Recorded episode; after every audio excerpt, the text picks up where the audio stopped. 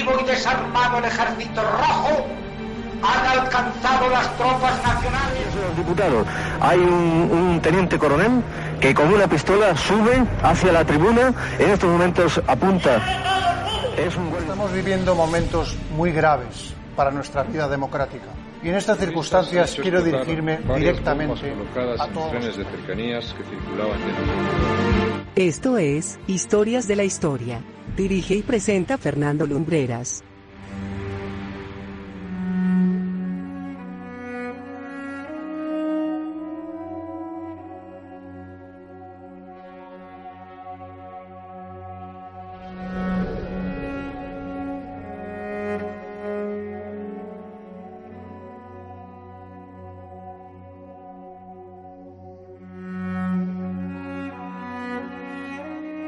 Muy buenas noches amigos, bienvenidos una semana más a Historias de la Historia. Gracias a todos por estar ahí, una noche más, un programa más. Hoy os proponemos un auténtico viaje en el tiempo y en el espacio para que conozcáis un lugar extraordinario. Un espacio absolutamente fascinante en el que se atesoraba prácticamente todo el saber disponible de la humanidad en esa época concreta.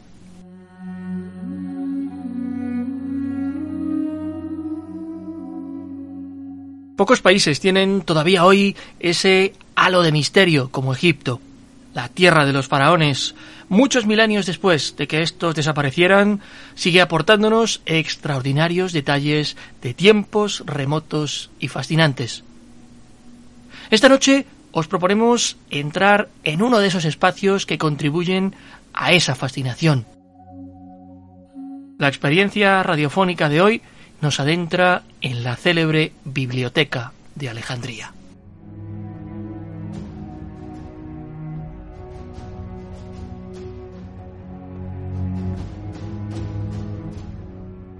Entre los años 180 y 145 a.C., un extraño documento conocido como la Carta de Aristeas refiere por primera vez a la gigantesca y colosal Biblioteca de Alejandría.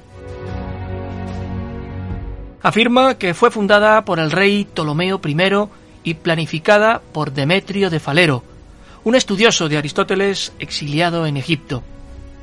En todo caso, hay muy pocas, poquísimas fuentes de información, y algunas de las existentes son, podríamos decir, que incluso contradictorias. Hay quien afirma que la biblioteca incluso se fundó bajo el reinado de su hijo, Ptolomeo II Filadelfo.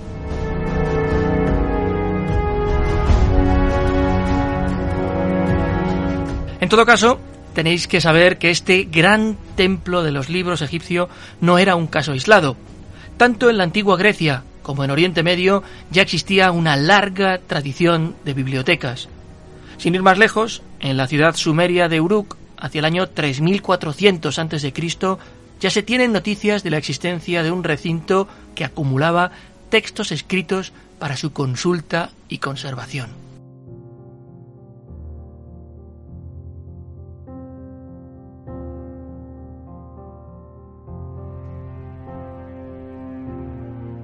Pero fue sin duda la biblioteca de Nínive la más famosa de Oriente Medio, fundada por el rey Asurbanipal.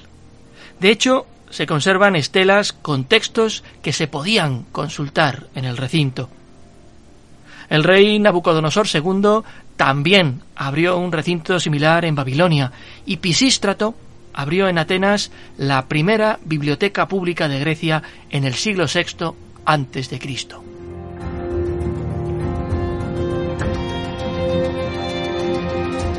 Sin duda ninguna, la biblioteca de Alejandría era única, sobre todo por sus dimensiones. La motivación que manejaban los reyes tolemaicos para crear este edificio era la de acumular todo el conocimiento de los pueblos del mundo. Para crear eso, hizo falta poner en marcha una agresiva política y muy bien financiada de compra de documentos.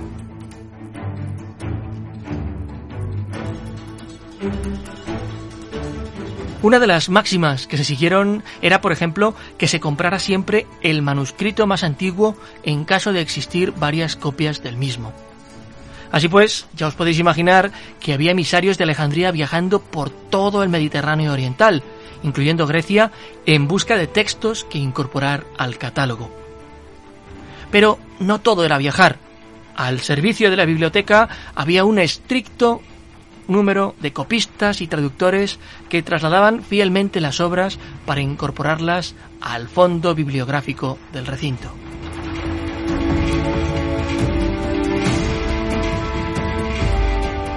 Uno de los primeros bibliotecarios de Alejandría fue Cenódoto de Éfeso.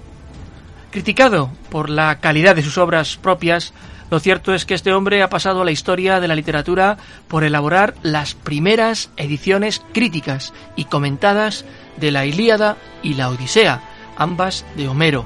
De hecho, fue el más importante de los homeristas de su tiempo.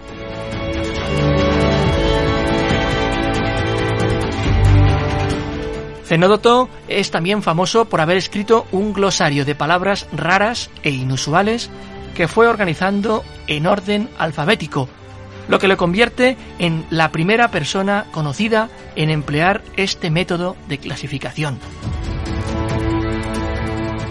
Otro de los bibliotecarios de Alejandría fue Apolonio de Rodas, autor de Argonáuticas, un hermoso poema épico que se ha conservado íntegro hasta nuestros días y en el que se describe la aventura de Jasón y los argonautas en busca del vellocino de oro.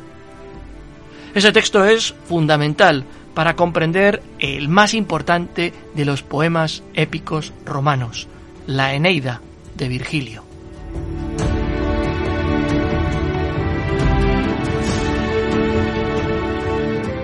Aunque Apolonio es más conocido como poeta, también han sobrevivido hasta nuestros días algunos fragmentos de sus escritos científicos. Durante su mandato probablemente convivió con el matemático e inventor Arquímedes, que pasó algunos años en Egipto y que existe constancia de que realizó investigaciones en la biblioteca.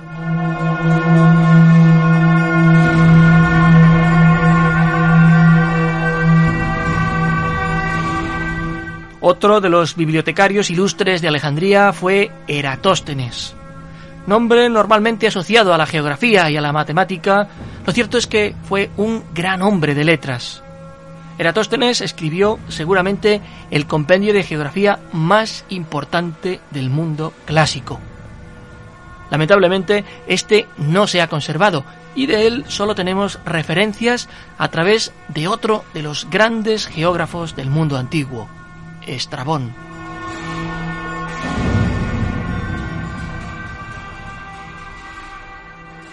Aristófanes de Bizancio se convirtió en el cuarto bibliotecario de Alejandría. Llegó al cargo de un modo muy curioso. Fue uno de los jueces de un certamen de poesía organizado por el propio Ptolomeo III.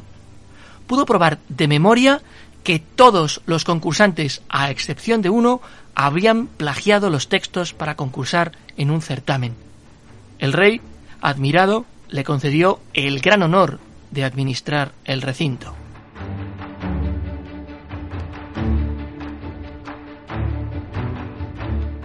Con Aristófanes, la Biblioteca de Alejandría alcanza su edad dorada, su época de mayor plenitud.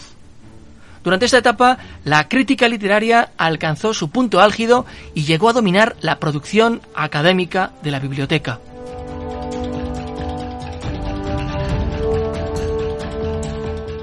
Aristófanes editó textos poéticos e introdujo la división de los poemas que anteriormente estaban escritos en prosa en líneas separadas en la página.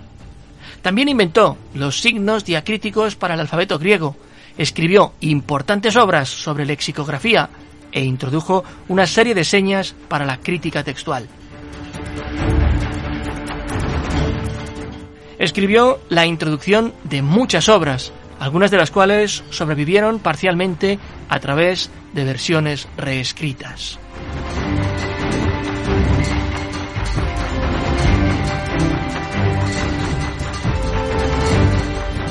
La muerte de Aristófanes le sucedió en el cargo Apolonio el Eidógrafo, llamado así por su ingente trabajo de clasificación de textos literarios. En esta época comenzamos a ver una serie de cambios importantes a nivel histórico que harán que el papel griego de la biblioteca decaiga en beneficio de la influencia egipcia. En el año 217 a.C. se libró la batalla de Rafia entre Ptolomeo IV y Antíoco III, megas del imperio Seleucida. Esta batalla marca un punto de inflexión en Egipto, ya que comenzaron a producirse convulsos movimientos sociales que reclamaban una mayor influencia de los propios egipcios sobre los griegos. Razón por la cual varios de los mecenas, académicos e intelectuales que habían cruzado el Mediterráneo abandonaron el país del Nilo.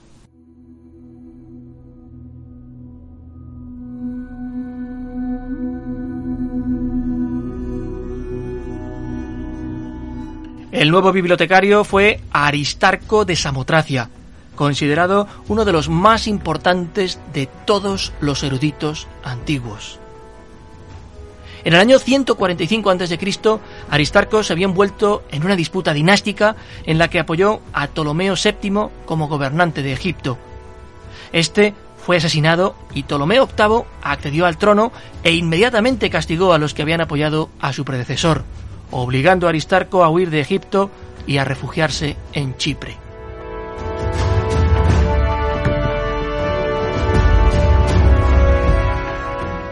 Aquí encontramos ya el momento de declive de la biblioteca. Ptolomeo VIII ordenó la expulsión de un gran número de eruditos, causando una gran diáspora helenística.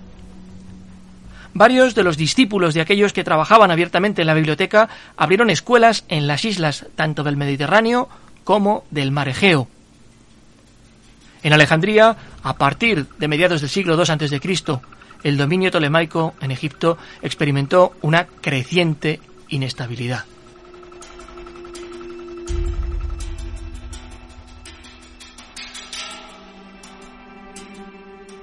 Enfrentados a los constantes disturbios sociales y a otros problemas políticos y económicos, los últimos gobernantes tolemaicos no dedicaron la misma atención a la biblioteca, o museion, como la llamaban, que sus predecesores.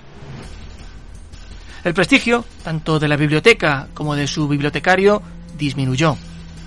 El puesto de su máximo responsable perdió tanto que incluso los autores de la época dejaron de registrar los nombres y mandatos de sus ocupantes.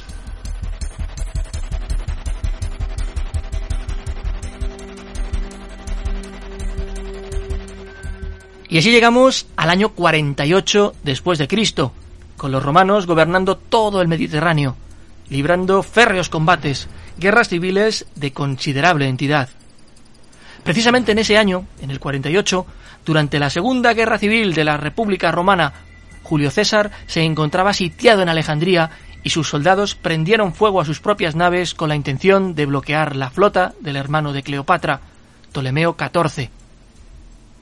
El fuego se extendió a las zonas de la ciudad más próximas a los muelles, causando una considerable devastación. El dramaturgo y filósofo romano del siglo I después de Cristo, Séneca, citando el Afurbe Cóndita de Tito Livio, escrito entre el 63 y el 14 a.C., afirmaba que el incendio iniciado por César destruyó 40.000 obras de la biblioteca de Alejandría.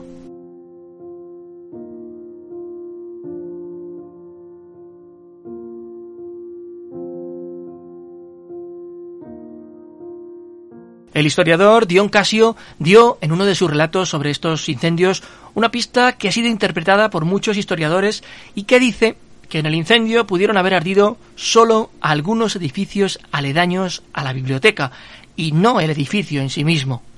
Eso sí, otros autores entran en contradicción con él, como son Galeno, Estrabón o Plutarco.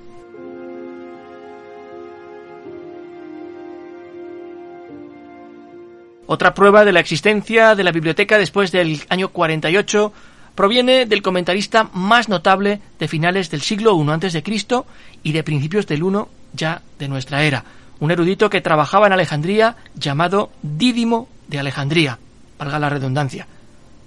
Se dice que escribió entre tres y cuatro mil obras, lo que le convertiría en el escritor más prolífico de la antigüedad. Partes de los comentarios de Dídimo se han conservado en citas posteriores y estos pasajes son una de las fuentes más importantes de información de los historiadores contemporáneos sobre las obras de antiguos eruditos de la Biblioteca de Alejandría.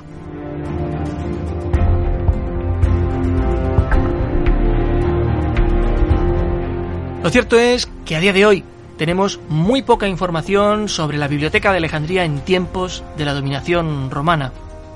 Aparentemente, Augusto mantuvo la tradición de nombrar al sacerdote responsable de la biblioteca, y Claudio encargó la ampliación del edificio que la albergaba. A principios del siglo II, Suetonio escribió que Domiciano, con el propósito de reabastecer las bibliotecas romanas, ordenó la compra y transcripción de los libros que se incorporaron a los fondos de la biblioteca.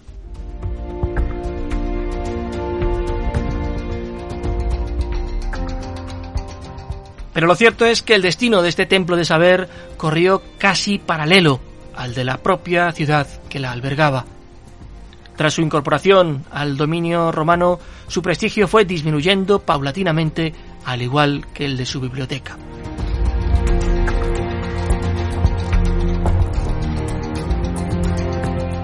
En el siglo II, Roma se hizo menos dependiente de la producción agrícola egipcia y durante este periodo los romanos también perdieron interés en Alejandría como centro cultural.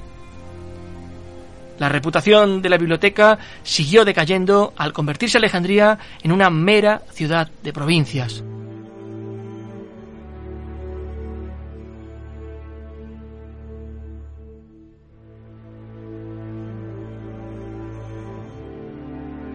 Los eruditos que trabajaron y estudiaron en la biblioteca de Alejandría durante el periodo romano eran menos conocidos que los que estudiaron allí durante el periodo tolemaico, y a la larga el término alejandrino se convirtió en sinónimo de edición y corrección de textos, así como de redacción de comentarios sintéticos a partir de los de eruditos anteriores, con connotaciones de melancolía, monotonía y carencia de originalidad.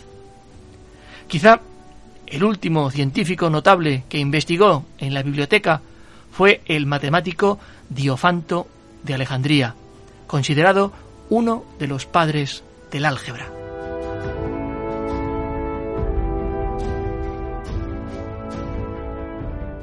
Finalmente, todo indica que una sucesión de episodios violentos a lo largo del siglo III pondría fin a la ya de por sí deteriorada biblioteca.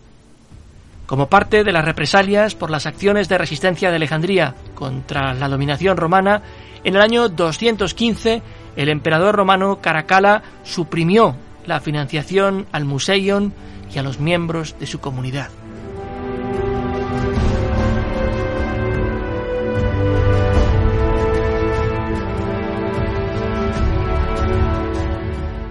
En el año 272, el emperador romano Aureliano combatió para recuperar la ciudad de Alejandría de las fuerzas de la reina Zenobia, del extindido imperio de Palmira.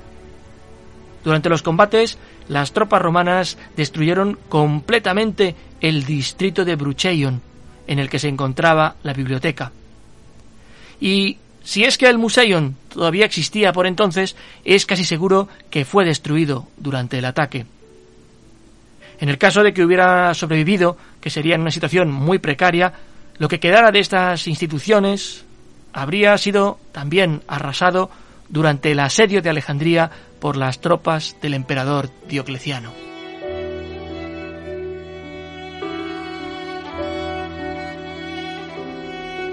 Todo esto sin contar los desastres naturales que azotaron la zona. Particularmente devastador fue el terremoto de Creta en julio del año 365, que fue seguido horas después de un tsunami que devastó particularmente las costas de Libia y Alejandría.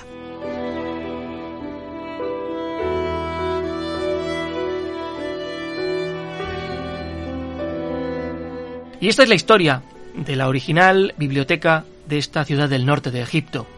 Se puso en marcha un proyecto para construir una nueva, que es la que puede visitarse hoy, pero la historia de la clásica habéis podido escucharla en estos minutos. Espero que la hayáis encontrado interesante. Recordad que en el portal del programa tenéis todos los podcasts emitidos anteriormente, así como una selección de contenidos que esperamos os resulten igual de atractivos. Nosotros nos encontramos la próxima semana en este mismo punto del ciberespacio. Hasta entonces, muy buenas noches y buena suerte.